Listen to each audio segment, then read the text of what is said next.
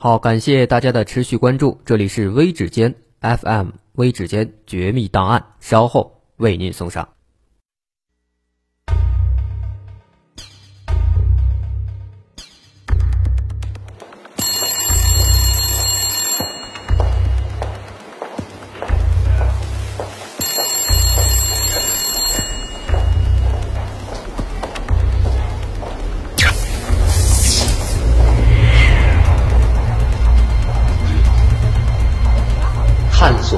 索世事真相，搜寻搜寻幕幕后真凶。微指尖绝密档案。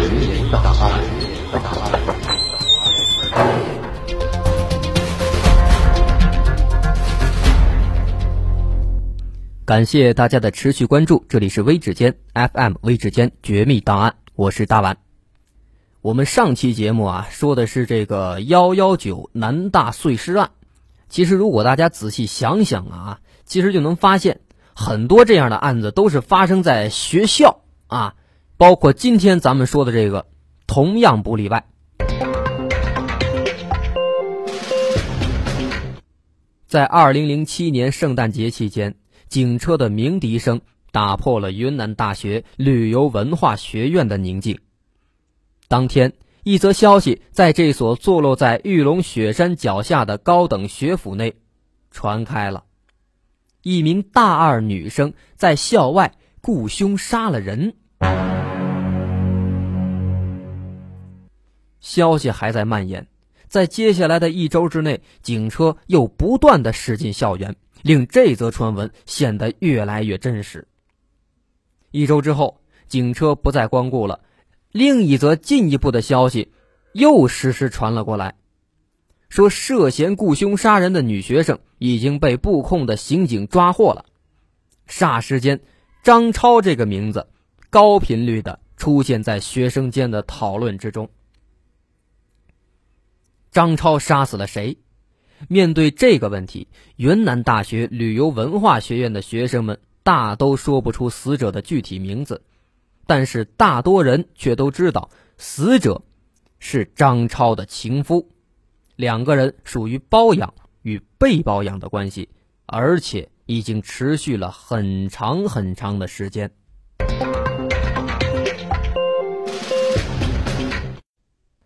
好，下面我们先来看一下整个案件的。大概经过。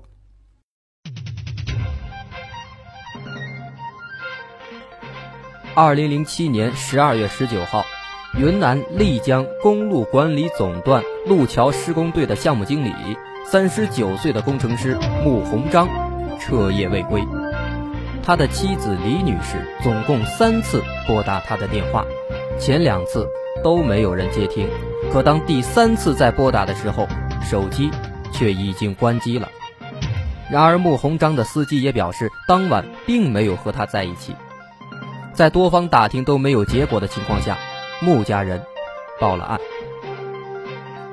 二十一号，警察首先在丽江城郊的玉河中村找到了穆鸿章的坐骑，一辆深色的帕拉丁越野车，就停靠在离天上人间娱乐城三百米的一处僻静的街道当中。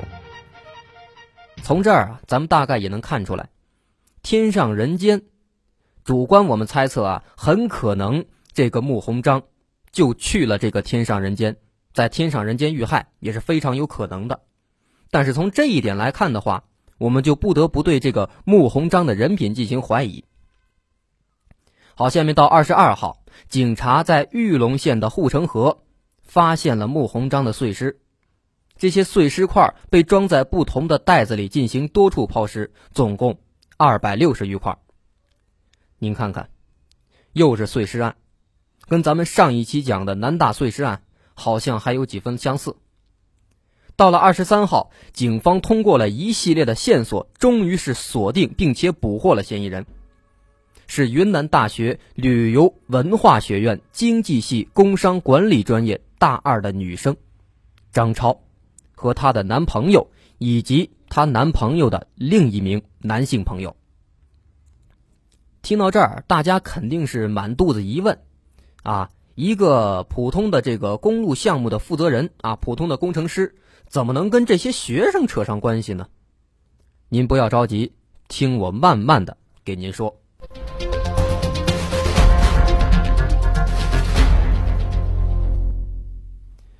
下面呢，我们先来给大家介绍一下主要的涉案人员。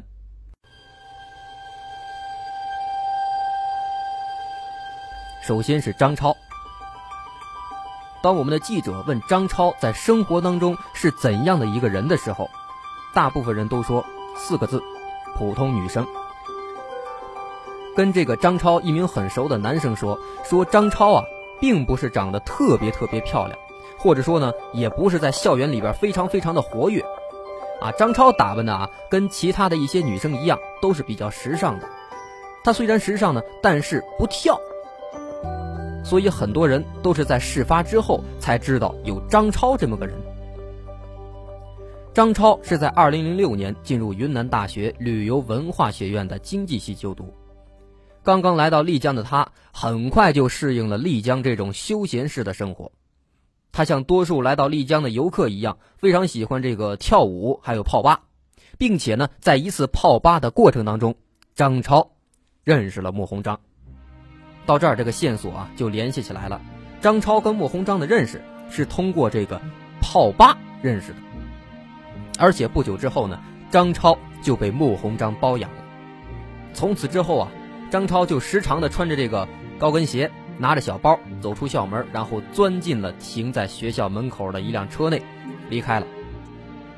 看来啊，咱们上面怀疑的的确是没错啊。穆鸿章这个人的确有点问题，开始背着老婆在外边包二奶了，都已经。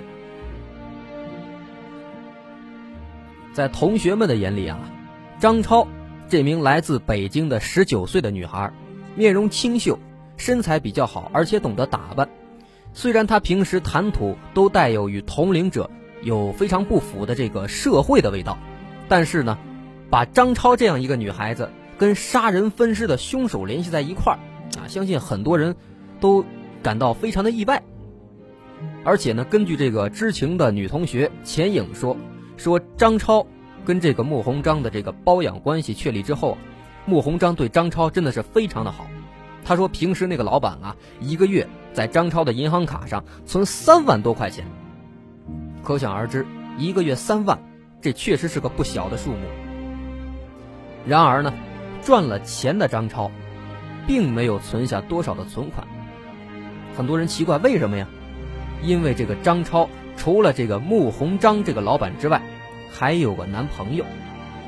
根据同学们透露说，说张超在云南的这个男朋友已经是进入社会工作了。但是呢，她的男朋友收入非常的低，一个月工资啊，大概只有一千多块钱。因此呢，张超就在这个穆鸿章那儿拿到钱之后，把这个钱的一部分交给自己的男朋友，供他花费。在这儿，咱们也能看出一点来，虽然说这个张超跟穆鸿章是确立的这个互相，呃，这个包养的关系，但是呢，张超跟她男朋友的关系也是非常的好啊。下面呢，咱们来说说这个穆鸿章。穆鸿章这个人可以说是一个比较有才的一个人。穆鸿章呢，据说是穆家的骄傲。在十多年前，农民出身的穆鸿章考取了云南的一所理工大学，毕业之后留在了丽江城内工作，并且在几年后成为了丽江城内一个小有名气的工程师。朋友呢，也因此经常称呼他为木工。穆鸿章的事业呢，远远也没有达到顶峰。几年之后，他就成为了丽江公路管理总段一个项目的负责人，并且先后承包了几个工程，并且由此名利双收。并且呀，随着穆鸿章事业的进步，在六年前，他将自己年迈的父母也接到了丽江安度晚年。穆鸿章的三叔穆文军这样描述。侄子最后的人生。二零零七年十二月十九号的傍晚，穆鸿章与朋友前往医院看望一名患者之后，独自一个人驾驶着他的那辆帕拉丁越野车离开了。从此之后，手机便无法接通。二十号，穆鸿章的家人一边展开搜寻，一边报警。几天之后，警方传来消息，穆鸿章尸体被发现，并且遭遇了分尸。他与妻子的感情非常好。穆文军在面对询问的时候这样说：“在他看来，自己的侄子在赚了这些大钱之后呢，依然是跟这个自己的媳妇儿保持着比较良好的夫妻关系，表面看起来是比较成功的一个男人。但是，真的就像是他的这个叔叔所说的这样吗？下面咱们来看案件内情。”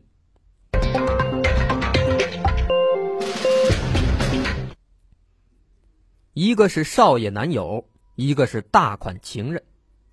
天上人间娱乐城是丽江最高档的 KTV 夜场，它跟云大的这个旅游文化学院不到十分钟的车程。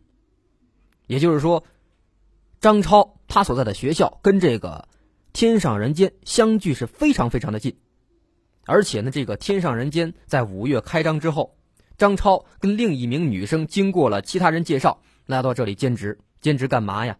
陪人喝酒，陪人唱歌。所以呢，在这儿，她也认识了决定了她一生的两个男人，分别是她的男朋友谢红和他的大款情人穆鸿章。根据天上人间工作人员这个王英英透露，张超的男朋友是云南德宏人，当时呢也就是二十七八岁，离异啊，长得呢。比较高大帅气，为人呢低调冷静，穿着谈吐也有一定的品味。曾经在昆明的一家夜场做过经理，来到这个天上人间之后呢，因为这个人生地不熟，所以呢便从这个最底层的少爷做起。啊，这个少爷就是指的男性服务生。而且啊，在这种场合，一般呢这个少爷的收入都是比较低的，每个月的收入呢大概是一千到三千块钱不等。但是这个陪客的小姐，就是张超所做的这个这个职务，他的这个能赚的钱是非常多的，平时小费最少就二百块钱。张超的情人穆鸿章呢，出手阔绰，他的妻子也证实，穆鸿章这个人平时在朋友、亲戚、父母面前都是几千几千的花钱，平时身上经常带着这个一万块钱的现金。根据他生前的一名朋友说，说每次穆鸿章在应酬的时候，总是主动买单啊，别人跟他争，他就开玩笑的跟别人说：“说我有钱。”啊，从这儿啊，咱们应该也能看出点端倪来，什么呀？穆鸿章这个人，有钱是有钱，但是稍微的是有点这个炫耀心理，很明显是吧？而且呢，咱们在前面也提到了，穆鸿章这个人，曾经是在这个。一所这个理工的工科大学毕业的，这可是高材生啊。所以说呢，他的这个业务水平相对来说就比较高，是公司领导的得力助手。而且呢，在这个丽江做工程的这些人里边啊，算是专家。但是呢，因为其他人的文化水平都不高，啊，他身边这些人啊，就是搞这些东西的，文化水平基本上都不如他高。所以他在应酬的当中，跟朋友们并没有太多的共同语言，显得呢也比较孤僻。据这个张超的一名同学说，说这个穆鸿章在认识张超之后呢，对张超是非常的好，一个月给他三万块钱，而且呢两个人经常在这个穆鸿章的一栋三层别墅里面幽会。但是呢，我们现在啊对这个张超最先认识的是穆鸿章啊。还是她的男朋友谢红啊，这个我们是不得而知。但是呢，王英英发现张超跟这个大他八九岁的这个离异男子谢红恋爱了，并且呢发展到了订婚的阶段。他说：“这个张超啊，大方、活泼、随和，两个人呢确实是挺般配的。”至于这个张超是否是出台了？她的这个男朋友是否知道她跟这个穆鸿章的亲密的关系？王英英表示这件事不知情。那么说到这儿，大家对这个涉案的这些人员还有基本的情况都有了一些大概的了解。可能大家还是弄不明白，既然穆鸿章对张超这么好，一个月给他三万块钱，两个人还经常的有一些这个其他的花销，为什么张超要杀死穆鸿章呢？张超杀人的原因可以说是这起案子最大的谜团，因此外界的说法也是都是说法林立，没有一个统一的说法。有人说啊，说这都是穆鸿章给惯的，啊，说这个包养关系确立之后，穆鸿章对张超很好，平常每个月呢在银行卡上打三万多块钱啊，而且呢在一次这个打麻将的时候啊，穆鸿章手气不好，就打电话把张超叫过来了，张超手气好啊，来了之后帮他赢了十二万，最后呢，穆鸿章只给了他两万，这一点激起了张超的愤恨，于是呢因此。把这个穆鸿章给杀了。还有消息说，说两个人在平时幽会的时候，穆鸿章对张超是有虐待行为。对此，张超啊很愤怒啊很火，在忍无可忍之下，对穆鸿章下了毒手。还有另一则消息说呢，说这个穆鸿章曾经在张超面前炫耀啊炫耀他有一张三百多万的银行卡，很可能啊是这张银行卡。让张超眼红了，所以张超杀人呢，完全是谋财害命。其实，在这儿啊，大家都也就看出来了，穆鸿章的的确确可能是有这么点炫耀的心理。你说你有三百万你就有吧，你还拿出来让别人看，这不树大招风、财大招贼吗？这几种说法呢，听起来啊，的确是有那么点道理，但是事实到底是不是这样呢？我们现在呢还不得而知。一个是学校里的莘莘学子，一个是妻子眼中的好丈夫，一个是家境贫寒的平凡女生，一个呢又是事业有成的工程师。这两个人来龙去脉到底是如何仔细的认识的？如何又变演变成这个情人？如何又发展到这个不碎尸不足以泄恨的地步呢？真的是众说纷纭。但是呢，在众多的猜测当中，得到普遍认可的一种说法，就是张超在天上人间打工的时候认识了穆鸿章，一来二去，两人惺惺相惜，最终发展成了情人。在穆鸿章的妻子眼中，穆鸿章可是个好丈夫。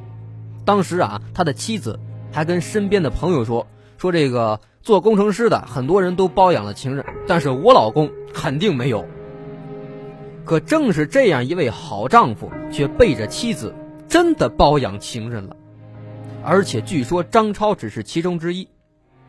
正所谓“色字头上一把刀”，穆鸿章最终还是招来了杀身之祸。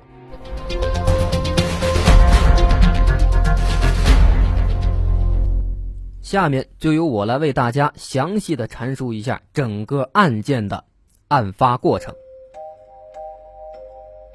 二零零七年的十二月上旬，谢红和张超到昆明约见了谢红的好朋友陈光吕。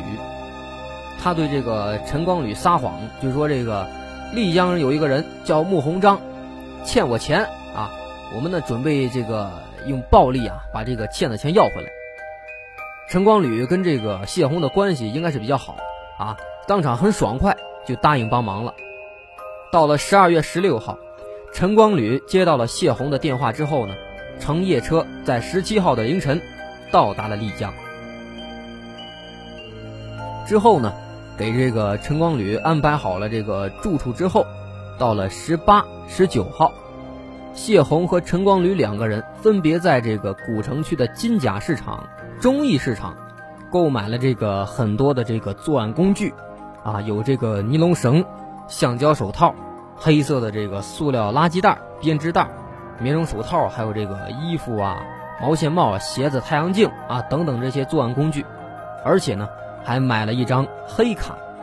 哎，这个黑卡呢就是那种不记名的手机卡。咱们平时呢在这个生活当中，呃，经常看到这些卖黑卡的，啊，黑卡的特点就是不记名。哎，这几个人呢应该也是利用了不记名这个特点。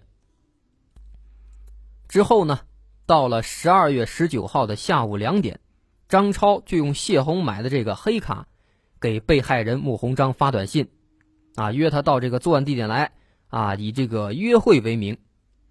当天晚上八点呢，穆鸿章就很守信用的过来了，来到这个他们的这个作案的出租房附近。张超下楼将这个穆鸿章接到房间之后，当场就被躲在门后的这个谢红和陈光吕用刀子啊威胁，用绳子把他绑了起来。在这个穆鸿章的身上搜出来这个身份证、驾驶证，还有这个两千块钱现金，还有最重要的一张农业银行的一张借记卡。张超呢，将穆鸿章的手机关机，并且残忍的用牙签扎进这个穆鸿章的手指甲缝里，逼迫他把这个银行卡的密码说出来。在这个威逼利诱之下，穆鸿章呢也是没有办法，就把这个银行卡的密码还有卡内的金额告诉他了。然后呢，由谢红看守着穆鸿章，张超和陈光吕换上衣服，事先买的那些衣服啊、口罩啊，伪装好，骑着自行车到丽江市的福汇路的农行，取出了两万块钱，又回到了这个出租房之内。按照这个张超跟谢红计划的步骤。谢红、陈光吕用尼龙绳将这个穆鸿章勒死之后呢，将尸体抬到卫生间里。之后，三人用这个菜刀啊、匕首啊、水果刀这些工具，把穆鸿章就给分尸了，分成二百六十多份。然后用事先准备的这个黑色塑料袋啊、编织袋之类的，把这个穆鸿章的尸体搬到这个越野车上，然后呢，在塑料袋中加一些这个石块之类的，让它变重。哎，再用这个谢红驾着车把这些人给抛尸，抛到护城河内。而且，更加更加让人骇人听闻的是，张超竟然手持 DV，把残害分尸的这个过程全都拍下来了。这个真的是让我们很难理解啊！你说你作案就做吧，你还把它拍下来啊？这个万一啊，假如说没被抓到。这个东西万一流露出去，这不是引火上身吗？啊，那是，所以说有时候咱们正常人真的是无法理解这些凶手的这个动机到底是什么。啊，就在这个三个人准备转移地点撤离的时候，在十二月二十号的凌晨三点，张超再次就是伪装好，换上衣服，戴上口罩，从这个农行柜员机上又取了两万块钱，然后谢红呢把这个穆鸿章的车。开到了黑龙潭的公园附近，给丢弃了。再之后，三个人返回了之前作案的出租房，把现场进行了相当仔细的这个清理，并且分赃。当时呢，陈光吕是分到了一万三千块钱，谢红和张超两个人每个人一共是分得了两万九千块钱。之后又把这个被害人穆鸿章的衣服啊、电脑等等物品呢。带到昆明，给抛弃了。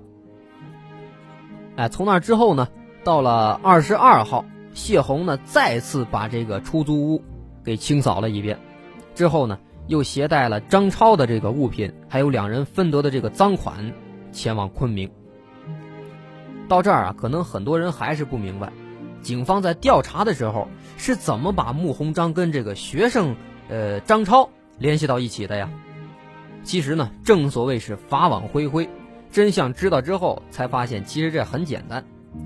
因为抛尸之后啊，张超这些人并没有跑太远，因为他还想什么呀？银行卡里有钱啊！张超还想着拿钱再取点，所以呢，他就拿着穆鸿章的这个银行卡又取了十多万块钱。警方在调查的时候，最终也是因为这个确定了这个犯罪嫌疑人。所以说啊，人还是不能贪。正所谓知足者常乐，啊，万一他不着急啊，这么快就都取出来，说不定警方还真就不能锁定他就是犯罪嫌疑人。到了这个二零零七年的十二月二十三号，张超在丽江被公安机关抓获了。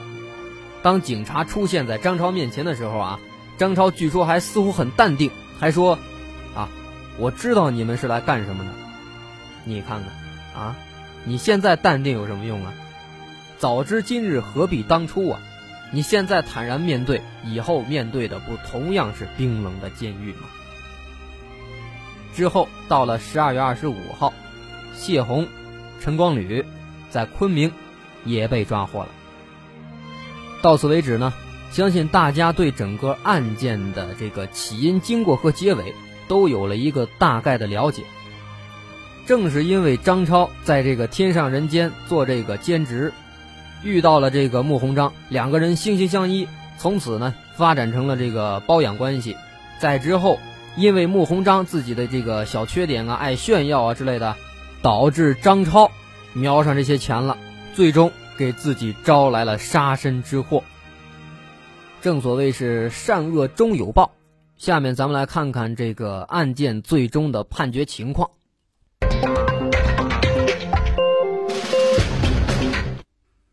在二零零八年的六月四号，法院作出了判决，认定被告人谢红犯了抢劫罪，判处死刑，剥夺政治权利终身，没收全部个人财产。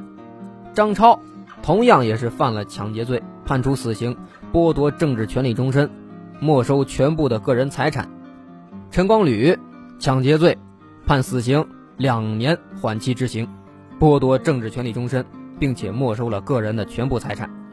那么到这儿呢，可能很多人就已经认为啊，这个案子到现在已经有了一个比较完美的结局了，案件经过大概都已经推理清楚了，呃，犯罪嫌疑人呢也已经捉拿归案。但是万万没有想到，在二审之后，这三个人竟然还表示不服，因为二审呢他是维持原判。宣判之后，被告人谢红、张超和陈光宇均不服，提出上诉。谢红认为啊，这个案子啊，应该是非法拘禁罪和故意杀人罪，而不是抢劫罪。因为被害人穆鸿章呢，在这个本案的过程当中啊，他也有过错，所以呢，对这个谢红应该是从轻处罚，请求二审从轻改判。而且这个张超呢。他也一直坚持啊，说自己是因为被这个穆鸿章强暴之后，对方答应给自己五万块钱，但是没有兑现诺言，所以才实施的这个讨债行为。